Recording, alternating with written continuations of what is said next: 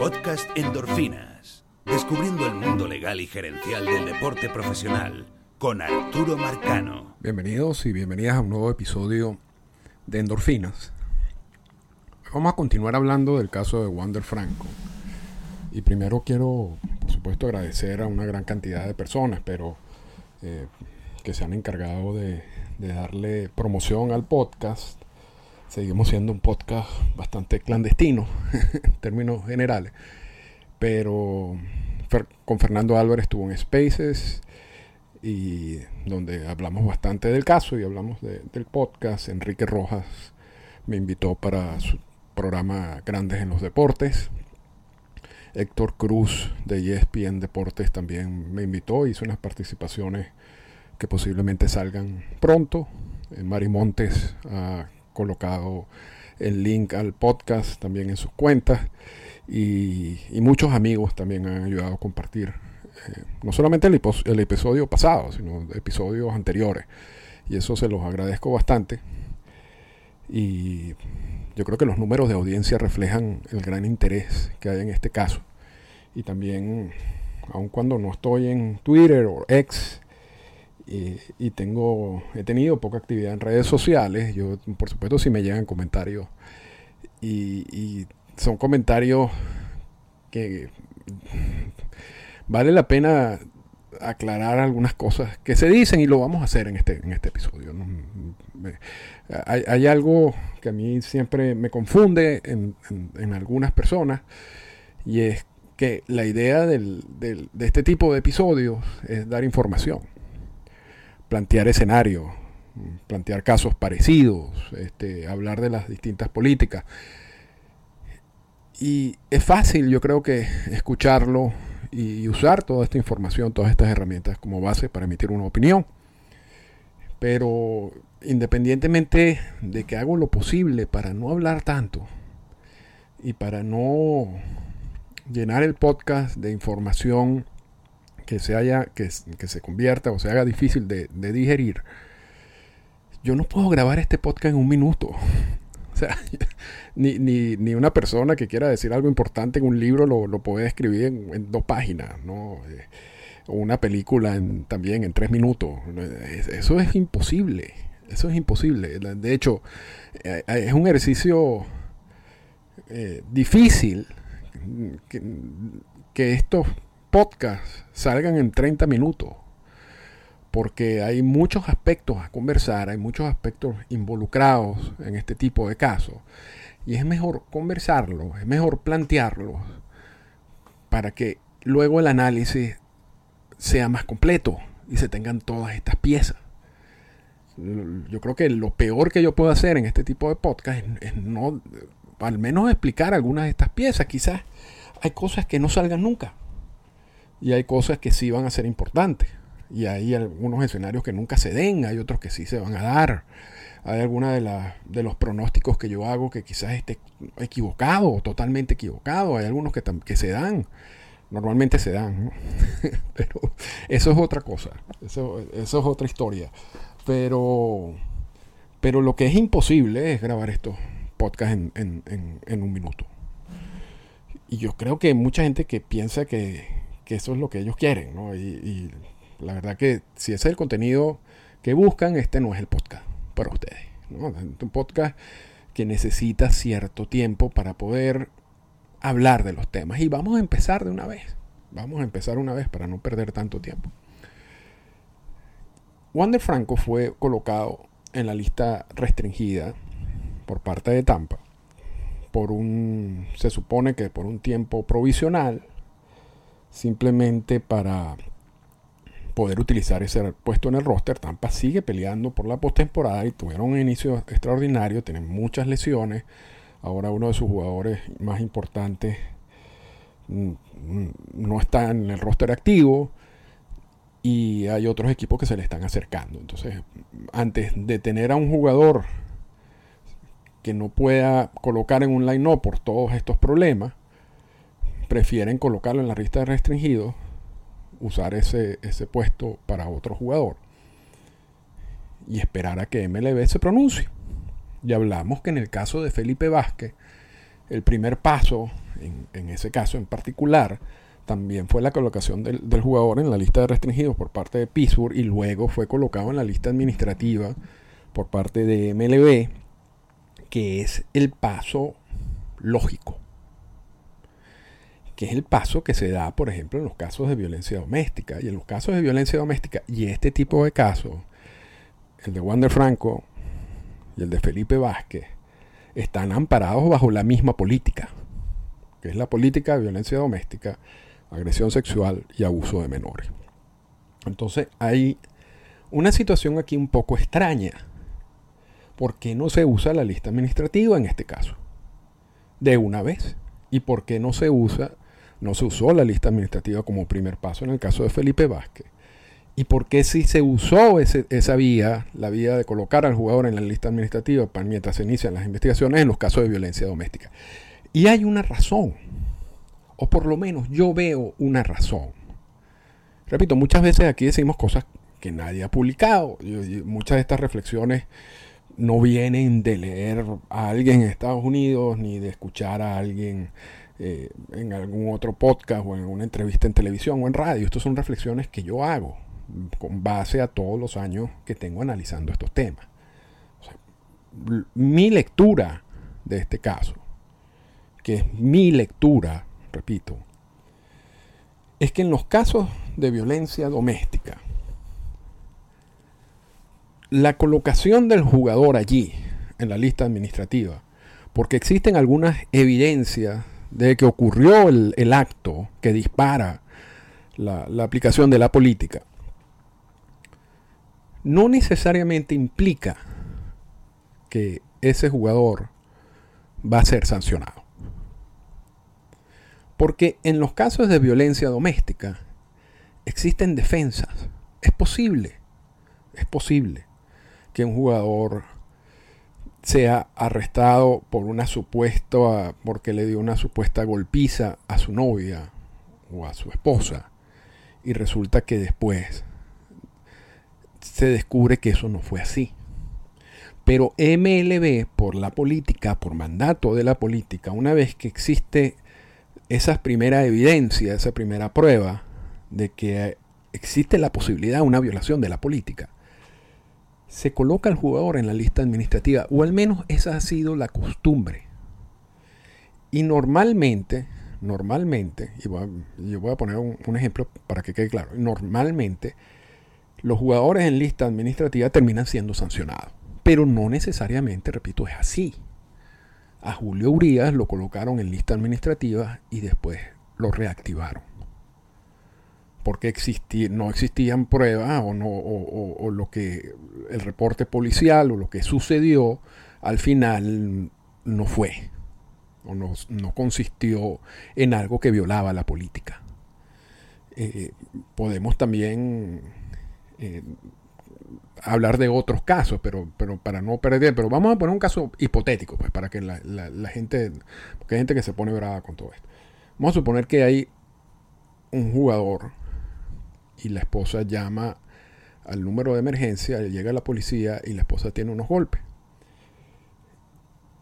Y la policía arresta al jugador. Y el jugador, esa, esa, esa acción policial, por supuesto, sale en la prensa. MLB recibe la información y coloca al jugador en la lista administrativa mientras investiga. En la investigación se descubre un video en el cual el jugador simplemente para evitar que, la esposa le clavara un cuchillo, estiró el brazo y le dio un golpe a la esposa. Y luego la esposa salió corriendo un cuarto a decir que le había pegado. Y exonera ese video al jugador.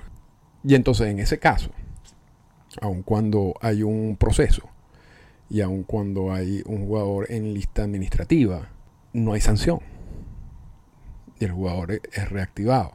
Entonces, repito, es decir, en esos casos de, violencia doméstica existe la posibilidad de una defensa. Entonces, la colocación del jugador en la lista administrativa no necesariamente le, le, puede generar un daño irreparable al jugador. O no necesariamente implica que el jugador es culpable. Aun cuando la política dice, lo, dice específicamente, la colocación de un jugador en, la lista administrativa no es un juicio, no, no, no quiere decir, ya no es una sanción, es parte de un proceso. Pero yo creo que se entiende, se entiende de que existe la posibilidad de que ese jugador no termine siendo sancionado. Vamos a ver los casos de relaciones con menores de edad. Y por qué es mucho más complicado que el caso de violencia doméstica. Cuando tú no puedes colocar a un jugador en lista administrativa porque tú quieres. Tú tienes que recabar, tú tienes que tener cierta información que te permitan colocar ese jugador en la lista administrativa porque violó ya sea la parte de violencia doméstica, ya sea la parte de agresión sexual o ya sea la parte de abuso de menores. Pero algún nivel de pruebas debes de tener. De hecho, cuando colocas al jugador en la lista administrativa, el jugador, y lo saca, evidentemente, el roster activo, el jugador tiene la posibilidad de apelar eso. Tiene 24 horas para hacerlo. En los casos de violencia doméstica, repito, hay defensa. Cuando tú colocas a un jugador en lista administrativa por, un, por una relación indebida con un menor de edad, porque tú tienes pruebas que te van a que te indican eso resultaría poco probable si ya tú tienes prueba que existe o que, existía una relación entre un adulto y un menor de edad indebida. La colocación del jugador en la lista administrativa prácticamente garantiza una sanción, porque es que allí no hay defensa. O sea, si tú tienes las pruebas suficientes para colocarlo en lista administrativa, con la autorización del sindicato, y sabiendo que el, jugador puede apelar esa, esa decisión, la prueba es simplemente, tú tuviste una relación indebida con una menor de edad, sí o no. Eso es como, eh, esto es el caso como la mujer que va al médico y dice, ¿estoy embarazada o no estoy embarazada? Bueno, hay indicios de que estás embarazada. No, esa no es la respuesta, ¿estoy embarazada o no estoy embarazada? En este caso es, ¿tuviste la relación indebida con la menor de edad o no la tuviste? No hay nada más de alternativas allí. Y si la tuviste, y tuviste, implica que violaste la política y que además te puedes meter en otro tipo de problemas, te sale, por supuesto, te sale el primer paso que es colocarte en lista administrativa, pero además de ese primer paso, básicamente el siguiente paso automático, seguro, es la suspensión, es la sanción. Eh, quitando o poniendo a un lado los procesos legales paralelos. Entonces hay una implicación altísima en este tipo de casos, de colocar a un jugador en lista administrativa. No es tan fácil como hacerlo a través, en los casos de violencia doméstica. Y yo creo que eso es algo que la política futura de repente va a tener que tomar en consideración. Y aquí vamos con el siguiente punto, actuar o no actuar. Porque esa es la responsabilidad de MLB. Y vamos a aclarar rápidamente de que toda esta, todo este asunto de la política de violencia doméstica que se origina en la NFL y se origina en cómo la NFL trataba sus casos, y principalmente, y busca en el caso de Jamal Lewis, y lo que sucedió allí, en, el cual, a pesar de que había muchos indicios y pruebas de que le, dio unos golpes a su novia, eh, la NFL se rehusó a tomar una acción dejó a Luis activo en su equipo y de repente salió un video de un ascensor en donde Luis aparece dándole golpes a la, a la, novia, que después terminó siendo la esposa, por cierto. Y eso generó, por supuesto, una reacción muy negativa de mucha gente y la salida de muchos patrocinadores. Y MLB usando ese ejemplo, y luego la NFL también modificó su, su política, asume una política más proactiva. Si, si tengo pruebas, si existe un caso parecido, yo voy a actuar. Yo prefiero colocar al jugador en la lista administrativa. Yo, prefiero sacar al jugador del roster activo, averiguar y luego activarlo. A, tener una situación en donde el jugador está activo y no solamente todo el mundo sepa de que abusó de la política, de que violó la política, pero que además tenga la posibilidad de que salgan más videos, salgan más fotos en todo eso. Entonces, antes, eh, para evitar eso, yo prefiero actuar. Y ha sido así. Y en los casos de violencia doméstica hemos visto que actúan sin necesidad de que hayan procesos legales. El comisionado tiene pleno, plena facultad de hacerlo, por lo mismo, por lo mismo.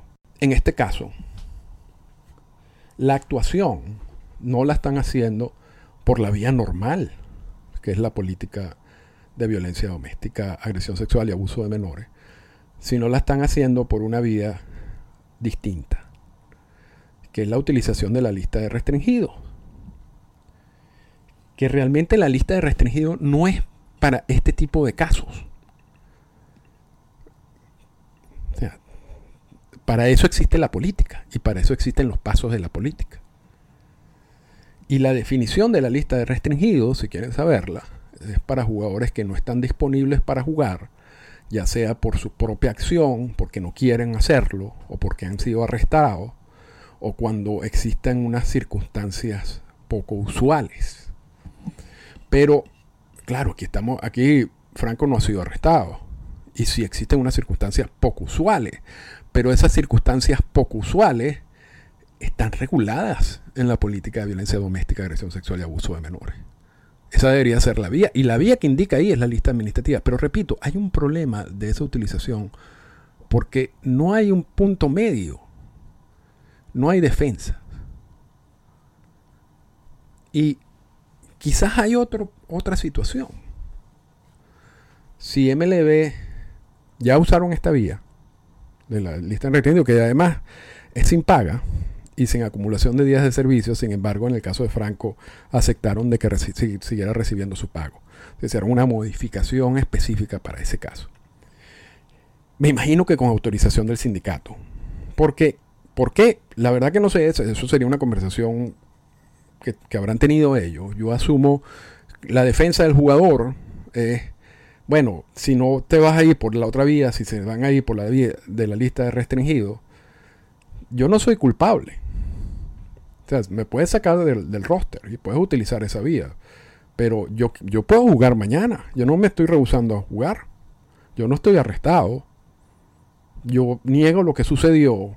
Entonces, pero aún así acepta la colocación y me imagino que el sindicato acepta la colocación, pero la modifican. Y le dice, tú vas a recibir tu pago. Solamente que esta es una mejor vía en estos momentos para, para ver qué es lo que vamos a hacer. Pero además, si, nos vamos a lo que podría ser una como presanción, la colocación del jugador en la lista de, sancionados de administrativa, también podría suceder, y ya lo hablamos en el primer podcast, que esto es un caso complejo, esto es un caso que involucra las leyes de República Dominicana, en donde uno asume que MLB está recabando toda la información posible. Podría unirse, hacerse la conexión con las leyes de los Estados Unidos, con distintos estados en los Estados Unidos que regulan todas estas relaciones indebidas entre adultos y menores de edad, que no solamente abarcan relaciones sexuales, abarcan contactos a través de mensajes, intercambio de fotos, intercambio de videos, eh, actos de corrupción de menores.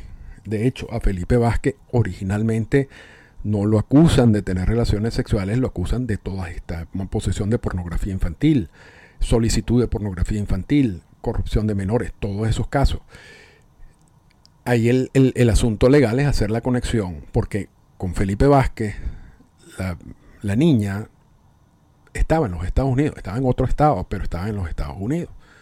Y luego, en su proceso, debido a que Felipe Vázquez, así como Wander Franco, viaja, y como todo jugador, viaja y muchos de esos mensajes pueden haber sido emitidos en distintos estados. Cada estado tiene la posibilidad de usar sus propias leyes y de presentar los cargos penales en contra del jugador. Y es lo que hemos visto con Felipe Vázquez. Entonces, habría que ver si en este caso, si la niña no vive en los Estados Unidos, si no vive en República Dominicana, pero existen estos mensajes que sí son originados en los Estados Unidos o que o fotos y videos que son recibidas en los Estados Unidos, si eso viola las leyes locales. Eso es parte de las discusiones que yo me imagino que deben de tener o que se están teniendo en estos momentos dependiendo de las pruebas que se tengan. Y yo creo que en parte MLB, que uno asume estuvo excluido de la investigación de Felipe Vázquez porque esa es una investigación que lleva un tiempo, y, pero fue en el momento en que anuncian el arresto, en que lo colocan en lista restringida y lo colocan en la lista administrativa. Pero uno asume de que, de que esa investigación fue de manera privada, nunca, MLB nunca participó en eso, porque fueron semanas antes de, de que fuera arrestado. Y uno asume que es porque el hecho de que era venezolano, es un jugador con recursos y que si se solicita el apoyo de MLB, se puede filtrar la información y esta persona se puede ir de los Estados Unidos a un sitio que no, donde va a ser difícil o casi imposible extraditar. Entonces yo, yo asumo, te repito, esta es la parte donde yo asumo cosas y solamente lo estoy compartiendo con ustedes. Ahora, en el caso de, de Wander Franco, toda esta información salió al público. Que se, se pueden estar haciendo estos análisis entre ellos. Sí, puede haber algún tratado internacional incluso que abarque Estados Unidos y República Dominicana donde se tocan ese tipo de, situaciones. La verdad que no sé, es posible que ocurra. Puede solamente el hecho de la, de la posibilidad de intercambio de fotos y videos disparar al, leyes eh, federales, el FBI y involucrarse y participar en estas conversaciones también se puede. También se puede.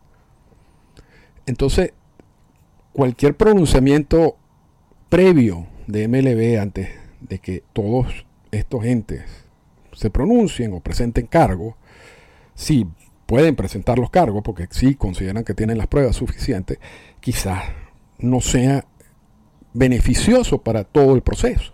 Repito, son muchos elementos que pueden estar en mesa hoy, en día que hacen difícil la colocación de Wander Franco en una lista administrativa. No estoy diciendo que no ocurra. De repente yo estoy grabando esto y mañana lo ponen en la lista administrativa.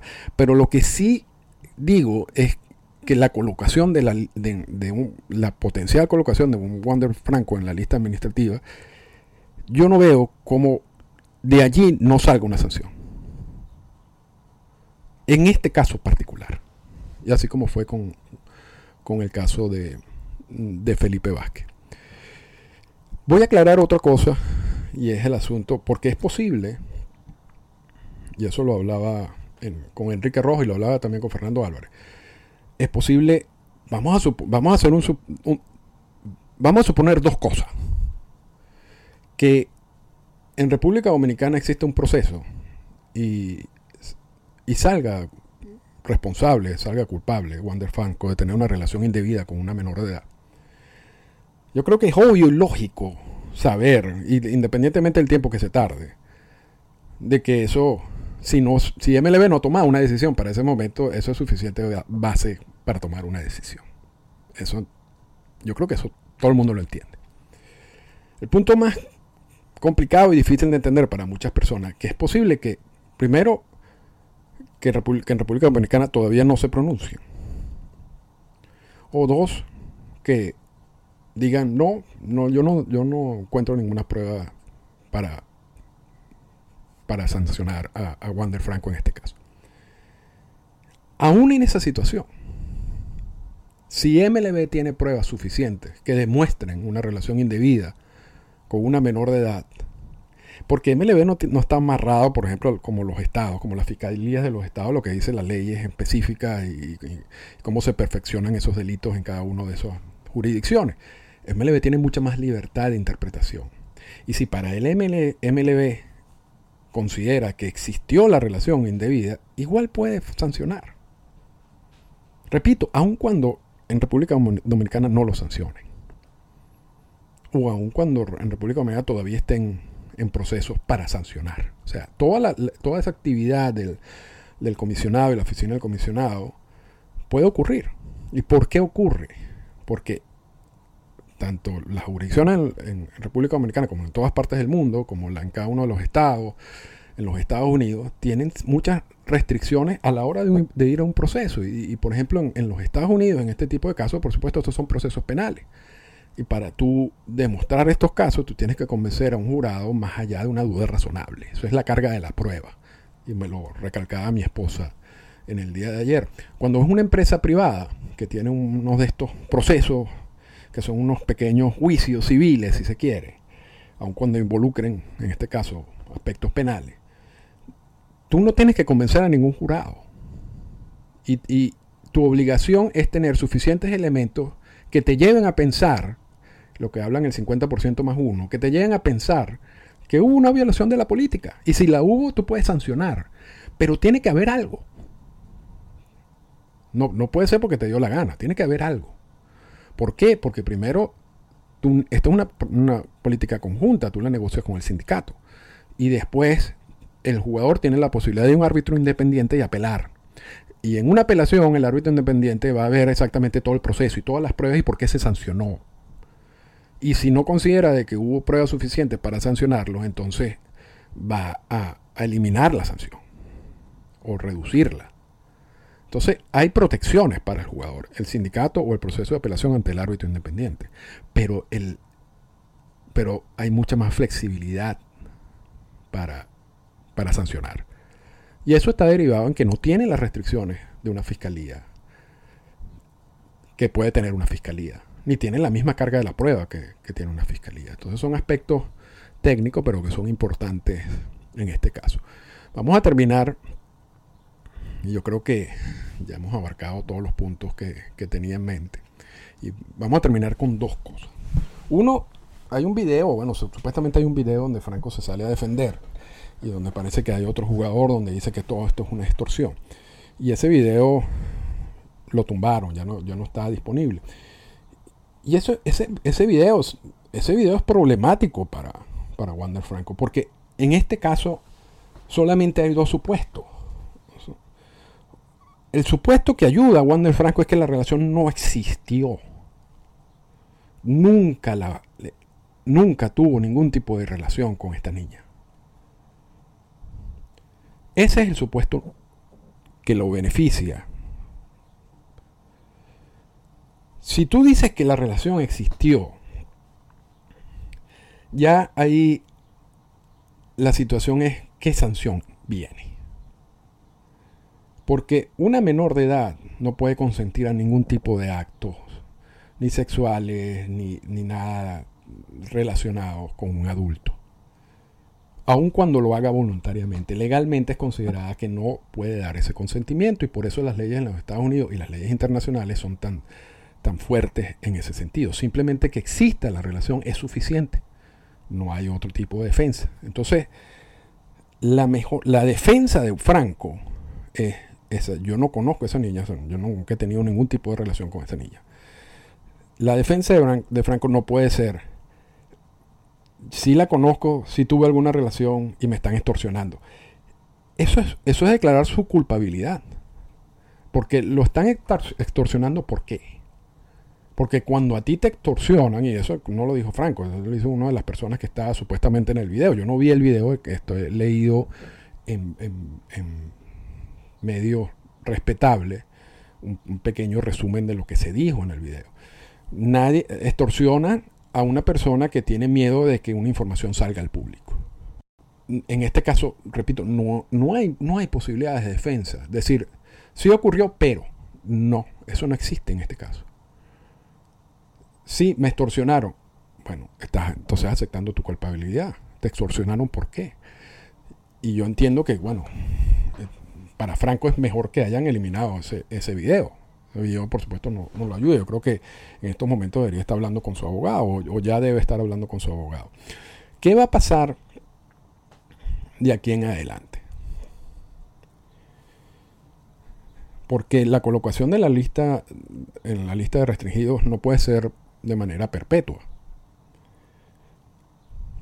Y creo que originalmente es por la por la gira en la carretera que tiene Tampa.